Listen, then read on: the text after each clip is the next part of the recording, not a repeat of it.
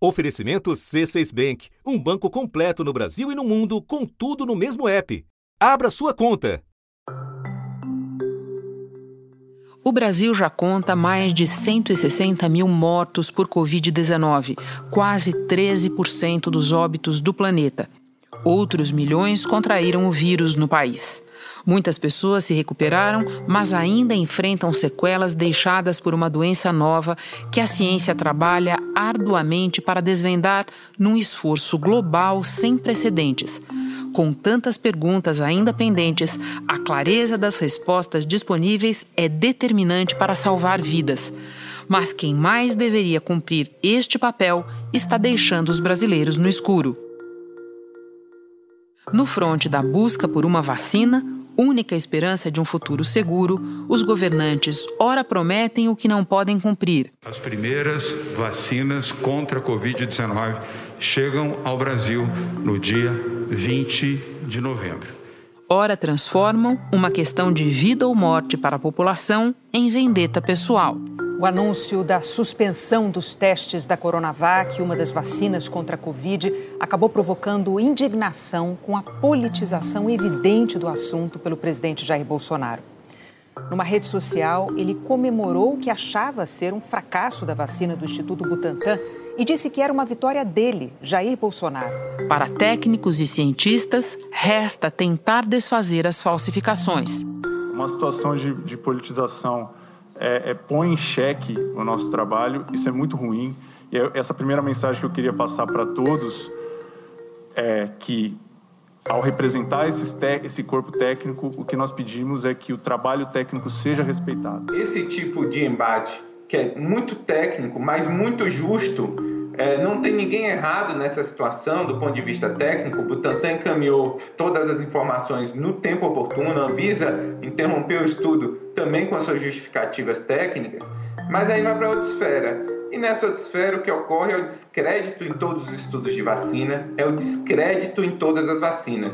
É isso que a gente tem que evitar e deveria estar evitando nesse momento. Escuridão também no fronte do dimensionamento da crise sanitária. E um problema na rede de tecnologia do Ministério da Saúde está impedindo que alguns estados atualizem os números da pandemia. São Paulo não divulgou o novo boletim. Minas Gerais e Rio de Janeiro não atualizaram o número de mortes. O Ministério disse também que já restabeleceu parte dos sistemas de informações, mas que algumas páginas ainda podem apresentar instabilidade nos próximos dias e ficar temporariamente indisponíveis.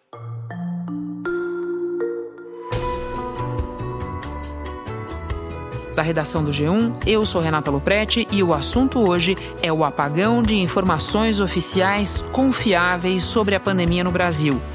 Como a politização do debate ameaça lançar descrédito sobre a vacina. E qual é o impacto da contagem embaralhada de casos e de óbitos para o planejamento de ações de combate ao vírus. Neste episódio, eu converso com o doutor em epidemiologia, Pedro Halal, coordenador da maior pesquisa sobre a Covid-19 no país e reitor da Universidade de Pelotas. E antes, com o repórter da Globo, Álvaro Pereira Júnior, que vem fazendo a cobertura da pandemia no Fantástico e é o nosso Porto Seguro quando o assunto é vacina. Quarta-feira, 11 de novembro. Álvaro, enquanto o resto do mundo comemorava uma notícia super promissora sobre uma das vacinas, a vacina da Pfizer, a gente estava aqui no Brasil metido numa nova confusão sobre uma das vacinas possíveis para os brasileiros. Você pode começar nos resumindo qual foi a confusão que começou na noite de segunda-feira e como ela se desenrolou? O que aconteceu foi que houve uma morte aparentemente não relacionada com a vacina entre os voluntários aqui de São Paulo, do grupo do Hospital das Clínicas. São vários centros que estão testando a vacina, o Hospital das Clínicas é um deles. O boletim de ocorrência foi registrado no dia 29 de outubro, às 16 horas e 2 minutos. A informação que nós temos é de que o Instituto Médico Legal ainda está elaborando o exame necroscópico, ou seja, o exame do corpo, para aí sim atestar qual foi a causa da morte. Agora, tanto a Polícia Militar quanto a Polícia Civil trataram essa ocorrência desde o início como suicídio consumado. Houve uma comunicação dentro do prazo para a Anvisa que tinha acontecido essa morte, com a ressalva de que provavelmente não era ligada à vacina. Essa informação está disponível à Anvisa desde o dia 6, quando foi notificado o efeito adverso grave. Dia 6, a Anvisa recebeu um documento dizendo: olha, um participante do estudo clínico teve um evento adverso grave não relacionado com a vacina. Ponto. Por problemas ali nos computadores do governo federal, como a gente sabe, essa mensagem não foi vista. Quando ela foi vista, a Anvisa entrou em contato com o Butantan, marcando uma reunião. E 20 minutos depois desse e-mail para o Butantan, a Anvisa suspendeu o ensaio com a vacina. O que está dentro das atribuições da Anvisa. Ela, ela tem essa, essa, prerrogativa. essa prerrogativa, até essa obrigação, porque é a agência que está fiscalizando essa vacina. Diferente de outras que têm agências de outros países também. Então aqui é a Anvisa. É uma decisão técnica. Eu tenho dito sempre que as decisões da Anvisa são decisões de colegiado, aquelas que têm que passar pelo colegiado. Decisões como a interrupção de protocolos vacinais em desenvolvimento não fazem parte desse escopo. Recebemos essa decisão emanada da área técnica, especificamente da Gerência Geral de Medicamentos. Então eles poderiam ter feito isso, mas a maneira como foi feito, a rapidez com que foi feito, realmente foi inusitado, né? Álvaro, e pelo que você ouviu das explicações do Instituto Butantan e da Anvisa, você considera que os protocolos científicos foram respeitados? As explicações que foram oferecidas te convenceram? Ah, Renata, eu acho que assim não. Né? Acho, acho que as explicações não me convenceram. Mas em relação aos protocolos científicos, a minha visão assim é que nessa história não tem santo nem de um lado nem de outro. A gente está acompanhando, eu já fiz reportagens para o Fantástico sobre isso, essa pressa do governo de São Paulo com a vacina. No entanto, acho que o lado bom é que essa pressa aparentemente está sendo contida pelo lado científico. Porque já teve promessa de começar a vacinação em setembro, fabricação em outubro. Um negócio maluco para uma vacina que a gente não sabe nem se funciona ainda. O governo do estado anunciou que o estado de São Paulo vai receber em outubro cerca de 5 milhões de doses da vacina chinesa Coronavac. E aí a expectativa é de que até dezembro o Instituto Butantan, aqui em São Paulo, possa produzir cerca de 45 milhões de doses. Então, eu procuro pensar assim: se ainda não aconteceu, é porque os cientistas estão segurando a onda lá. Então, eu acho que nesse, nesse ponto os protocolos estão sendo seguidos. E do ponto de vista da Anvisa, ainda que tenha sido uma, uma, uma ação inusitada da parte da Anvisa, suspender o estudo acontece. Acontece com vacinas, acontece com medicamentos, e aí você analisa a razão é, pela qual foi suspenso e decide ou não voltar. No caso da vacina de Oxford, de AstraZeneca, teve dois casos na Inglaterra de suspeita de uma doença rara chamada mielite transversa, que fez com que os estudos fossem paralisados. Depois voltou. Na África do Sul, agora no começo do ano, estava sendo testada uma vacina para HIV. E a fase 3 também foi interrompida, porque naquela primeira olhada que eles deram nos dados, eles viram que a vacina não tinha efeito nenhum. Quem tinha tomado a vacina estava pegando do mesmo jeito, AIDS. E eles suspenderam e acabou. Não tem mais. Então, há casos em que suspende e não tem mais, há casos em que suspende e volta. Isso não é incomum. Que é incomum é esse background, esse contexto político muito, muito tenso que está aqui no Brasil. Né? em que a gente está discutindo um monte de coisa que nada tem a ver com a vacina. Bom, você explicou para nós, às vezes suspende e volta rapidinho, às vezes suspende e não volta mais. Do ponto de vista técnico, dos laboratórios, de quem está desenvolvendo, o que, que acontece nessa hora, Álvaro? O que, que as pessoas vão fazer para se certificar dos procedimentos, eventualmente mudar? Explica um pouco como é isso. São duas doses, essa vacina da Sinovac que está sendo testada aqui em São Paulo, no Butantan, pelo Butantan. São duas doses que têm que ser dadas no intervalo de 14 dias. Se, então, imagina quem já tomou a primeira dose, que está na hora de tomar a segunda. Dependendo do tempo que o estudo vai ficar parado, esse prazo vai vencer. E essas pessoas, acredito, não poderão mais ser incluídas no estudo, porque elas tomaram não em 14 dias, tomaram em três semanas, ou em um mês, ou nem vão tomar. Então significa parar o estudo, é, atrasar os resultados. A gente espera que esse atraso seja para, para uma boa causa. Mas eu não tenho dúvidas que um, milhares de pessoas que tomaram a primeira dose, se esse estudo ficar muito tempo parado, vão ter que ser excluídas do estudo, se for feito direito. Porque fazendo direito tem que ter um intervalo de 14 dias entre a primeira e a segunda dose. Imagina a bagunça que vai virar, né? Ainda mantemos a suspensão porque ainda não temos evidências e dados que tragam a confiança de que o estudo pode continuar.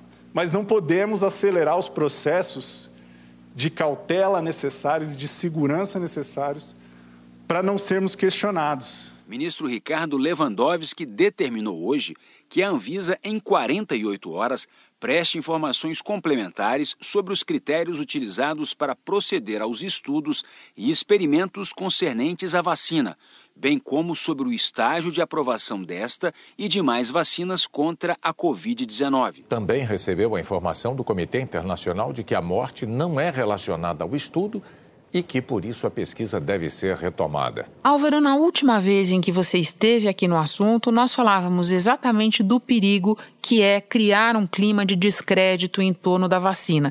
E parece ser exatamente isso o que está acontecendo agora. Pois é, Renato, você sabe que até hoje de manhã eu estava fazendo um paralelo, você entende muito mais de política do que eu, é, com o que o Trump está fazendo com o sistema eleitoral americano, né?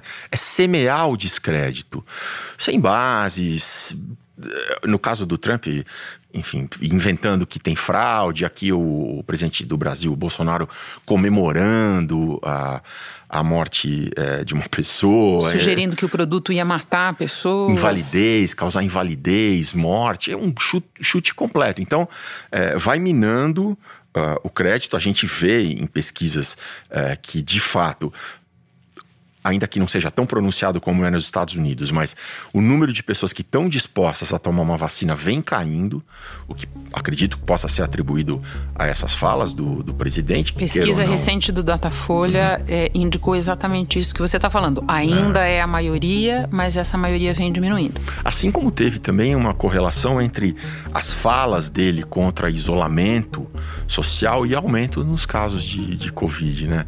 Enfim, a gente tem, tem um presidente jogando jogando contra, que está interessado em outras coisas que não são o, a saúde da população. Tudo agora é pandemia. Tem que acabar com esse negócio, pô. Lamento os mortos, lamento. Todos nós vamos morrer um dia. Aqui todo mundo vai morrer. Não adianta fugir disso, fugir da realidade. Tem que deixar de ser um país de maricas. Pô. Mas, de novo, nessa questão é, que infelizmente se transformou num embate entre São Paulo versus o governo federal, não tem santo. Álvaro, o nosso assunto aqui hoje, tanto quanto vacina, é desinformação. E eu acho que talvez seja útil para quem nos ouve se você contar um pouco como é que você faz para navegar em tantas informações contraditórias sobre algo tão importante. Olha, Renata, ainda bem que agora eu estou num projeto que eu ainda não posso falar o que é, que é de longo prazo. Opa! Porque dá para esperar a poeira assentar e a gente ver para onde a gente corre. Mas o que eu diria para quem está na pauleira do dia a dia, está no jornalismo diário como você está, ou, ou no jornalismo semanal, como eu venho fazendo no Fantástico, é cole na ciência. Beleza, saiu um press release dizendo que a vacina funciona. Cadê o artigo? O que que os pares da ciência estão dizendo sobre essa vacina, sobre esse teste? Eu acho que é o único jeito. Claro que a aflição que nós temos por resultados rápidos, por uma vacina, por um remédio, é grande e vai na contramão da calma que a ciência pede. Mas eu acho que, por exemplo, a vacina da Pfizer, que essa semana mostrou bons resultados, foi anunciado por um press release, né? Cadê o artigo? A empresa americana Pfizer e a alemã BioNTech se tornaram as primeiras a divulgar dados bem-sucedidos da última fase de testes de uma vacina anti-Covid. O resultado preliminar da fase 3 sugere mais de 90% de eficácia da vacina. Agora, os artigos das duas fases anteriores, 1 e 2, eram realmente muito bons. A Natália Pasternak, é, bióloga que é, tem participado muito é, é como entrevistada aqui nos jornais da casa, é, falou lá no começo: ó, essa da, da Pfizer é, são os melhores resultados que eu já vi. Então, tem ciência boa sendo feita. Primeira fase era boa, a segunda fase era boa. Mas cadê o artigo da terceira fase? É isso que a gente tem que ver. Então, não é fácil, mas tem que cortar, achar um caminho entre essa neblina que os políticos jogam, essa fumaça que os políticos jogam e tentar olhar para os dados, tentar olhar para a ciência, que talvez não venham com a rapidez que a gente gostaria. Álvaro, muito obrigada. Eu agora vou conversar com o Pedro Halal, mas antes te agradeço por ser a nossa vacina contra a desinformação nesse assunto. Bom trabalho para você e no seu projeto de longo prazo. Obrigado, Renata. Espero que enquanto eu esteja nesse projeto você me convide sempre para eu não, não perder o gosto nem o jeito para o jornalismo diário. Pode deixar. Pedro, um alegado problema na rede de tecnologia do Ministério da Saúde está impedindo, desde sexta-feira passada, que alguns estados, entre eles os maiores do país, não consigam fazer a atualização dos seus números de casos e de óbitos de Covid-19. Você pode começar explicando qual é o impacto imediato de não termos essas informações? Olha, em primeiro lugar, dizer que ataques uh, virtuais acontecem então eu me solidarizo com o Ministério da Saúde pelo problema que estão enfrentando, mas por outro lado, nós não podemos ficar sem essa informação. Então, o número diário de casos e o número diário de óbitos são informações essenciais para o planejamento das políticas de saúde. Então, com o número diário de casos e de mortes, os governadores, os prefeitos podem planejar as atividades de retomada das atividades econômicas, de mais restrição, onde apertar mais o cinto, onde flexibilizar mais. Sem essas informações, os gestores navegam no escuro, que é algo que não dá para aceitar numa pandemia que já está convivendo aqui conosco há mais de seis meses. Quando um caso de Covid é confirmado num hospital ou numa unidade de saúde, é obrigatório o registro da doença. As informações vão para o CIVEP Gripe, do Ministério da Saúde, um banco de dados nacional que consolida os casos e as mortes. O município depois pode acessar esse sistema e ver a situação da sua região. O estado também. Só que a rede do Ministério da Saúde foi afetada por um vírus na quinta. E sexta começaram os problemas no acesso ao CIVEP Gripe. Pedro, quem não é da área da saúde, não conhece os sistemas, olha para esse cenário de dias e dias sem atualização dos números e não entende. Não existe uma alternativa ao sistema? Se houve um ataque, é razoável uma demora tão grande para restabelecer o funcionamento normal das coisas no meio de uma pandemia? Não é razoável. Eu sou obrigado a fazer essa manifestação, embora talvez ela não seja simpática, mas não é razoável. Uh, repito, a ocorrência de um ataque é algo normal. A demora para restabelecimento do sistema não é normal. E vamos falar a verdade, nós estamos tratando de informações que são muito fáceis de serem digitadas e alimentar o sistema, mesmo que de forma temporária. Então estas informações elas são públicas, elas pertencem ao povo brasileiro e a população brasileira não pode ficar tantos dias sem poder saber quantas pessoas faleceram num determinado estado, por exemplo, durante um dia ou durante dois dias. Pelo menos 14 estados tiveram dificuldade ou não conseguiram entrar no sistema nos últimos dias. Essas informações é que fazem com que os gestores decidam se vai abrir restaurante, se vai fechar comércio, se vai abrir comércio, se vai abrir escola, se vai fechar. Sem essas informações, não tem como os gestores tomarem as decisões adequadas para enfrentar o coronavírus. Pedro, para completar, não é a primeira vez que nós estamos assistindo a esse filme na própria pandemia, né? Em junho, você deve se lembrar, o site do Ministério com os dados simplesmente saiu do ar. Depois, quando ele voltou, ele não trazia o número total de óbitos, o que levou os órgãos da imprensa a se unirem, a criarem o consórcio para divulgar os números. E só depois de muita pressão, o governo federal voltou a divulgar os dados de maneira mais completa. Considerando esse histórico, você enxerga mais este apagão de que forma? Tem um padrão, um certo descaso com a importância que você está nos descrevendo que os números têm? Olha, naquele episódio eu me manifestei muito sobre aquilo, parecia ser uma decisão. O painel de informações passou a valorizar a estimativa de pacientes recuperados da doença, ao mesmo tempo em que reduziu o espaço para os números de casos e de óbitos. Segundo especialistas, isso revela um esforço do governo para tentar minimizar as mortes provocadas pelo novo coronavírus. Em resposta à decisão do governo Jair Bolsonaro de restringir o acesso a dados sobre a pandemia de Covid-19, os veículos G1, O Globo, Extra, o Estado de São Paulo, Folha de São Paulo e o UOL formaram uma parceria inédita para trabalhar de forma colaborativa na busca de informações precisas e necessárias nos 26 estados e no Distrito Federal. Nós, pesquisadores, a imprensa, várias pessoas se manifestaram e fizeram com que o governo recuasse e voltasse a fornecer as informações. Neste caso, nós não temos ainda nenhuma manifestação oficial que sugira que foi algo voluntário. Agora, certamente que a demora para restabelecimento do sistema mostra uma baixa priorização para disponibilização desses dados para a população. E isso é muito grave no meio de uma pandemia. Numa pandemia como essa, informação é a principal ferramenta que nós temos para enfrentar o nosso inimigo em comum, que é o coronavírus. Pedro, infelizmente, você sabe melhor do que ninguém, esse debate está muito contaminado e não é raro a gente encontrar alguém é, que acusa a imprensa, os estudiosos, de prestarem mais atenção ao número de mortos, ao número de casos, do que ao número de recuperados. Você pode então explicar para nós, de uma maneira bem simples, como é do teu feitio, por que é que os números de casos e de óbitos são os números importantes do ponto de vista de planejamento? Olha, na verdade, todos os debates relacionados à pandemia têm sido, infelizmente, reduzidos a um debate raso que acaba sendo uma discussão mais política do que científica. Olha, o número de casos, o número de mortos são os indicadores que são usados em todos os lugares do mundo para medir o impacto de uma doença no caso, uma pandemia ainda.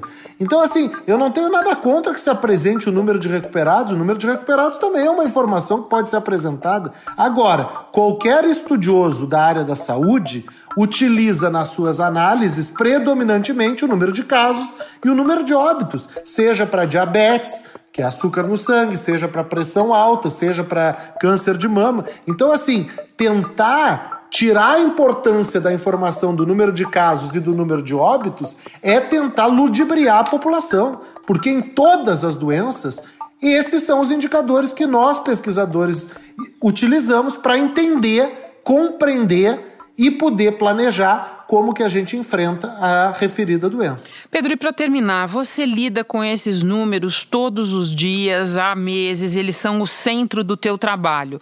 Você considera que o nosso sistema, o sistema do Ministério da Saúde, é bom? Você acha que é possível fazer algo para aperfeiçoá-lo? Eu acho que não há nenhum problema com o sistema. Eu acho que há um problema com os gestores do alto escalão do Ministério da Saúde.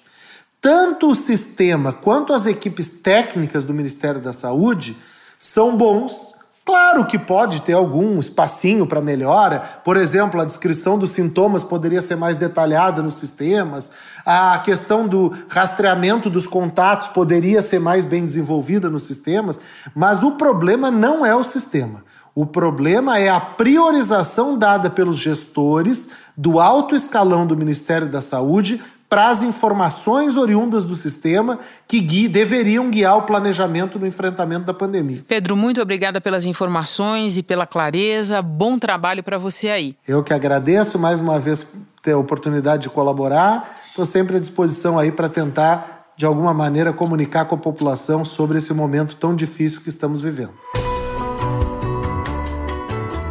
Antes de terminar, eu lembro que em poucos dias nós vamos votar em meio à pandemia. Por isso, a Justiça Eleitoral mudou algumas sessões e zonas eleitorais. É para evitar aglomerações no primeiro turno das eleições municipais que acontecem neste domingo, 15 de novembro. Antes de sair de casa para votar, convém conferir se o seu colégio eleitoral mudou de endereço. Para fazer isso, é só ir ao site do Tribunal Superior Eleitoral em www.tse.jus.br e clicar em Local de Votação, bem ao lado direito da página. Lá você preenche os seus dados e confere onde está cadastrado para votar. Este foi o assunto. Podcast diário disponível no G1 e também nos aplicativos Apple Podcasts, Google Podcasts, Deezer, Spotify, Castbox. Nos aplicativos dá para seguir a gente e assim não perder nenhum novo episódio. Eu sou Renata Loprete e fico por aqui. Até o próximo assunto.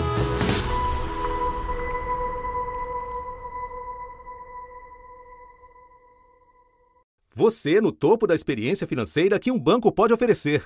Escolha um banco completo no Brasil e em qualquer lugar do mundo. Abra sua conta no C6 Bank.